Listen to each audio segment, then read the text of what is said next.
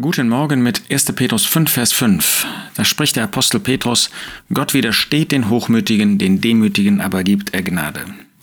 Petrus hatte davon gesprochen, wie wertvoll, wie wichtig, wie nützlich und wie entscheidend der Ältestendienst ist und dass man ihn in der rechten Weise ausführt.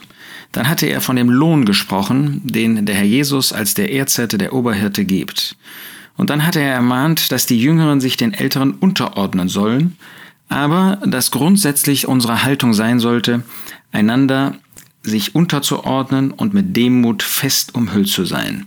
Und dann fügt er diesen wichtigen ähm, Zusatz hinzu, Gott widersteht den Hochmütigen, den Demütigen aber gibt er Gnade.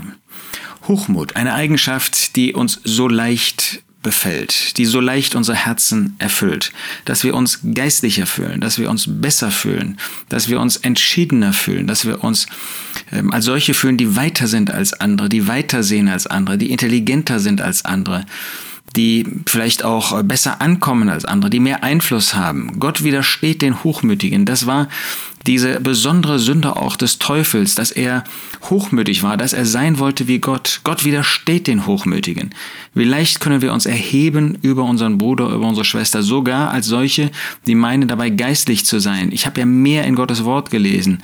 Ähm, ich habe mehr gebetet als andere. Ich habe mit mehr Leuten gebetet als andere. Ich bin jemand, der begabter ist als andere. Ich bin jemand, der mehr tut als andere. Gott widersteht den Hochmütigen. Lasst uns wirklich in unseren Herzen demütig demütig werden. Da gibt es den einen, der musste nie gedemütigt werden, weil er vollkommen, ja von Herzen demütig war, der Herr Jesus. Gott widersteht den Hochmütigen, den Demütigen, aber gibt er Gnade. Wenn wir uns bei den Niedrigen, zu den Niedrigen halten, wenn wir wirklich von Herzen demütig sind, wenn wir den anderen höher achten als uns selbst, dann werden wir erleben, dass Gott uns, dass der Herr Jesus uns Gnade schenkt.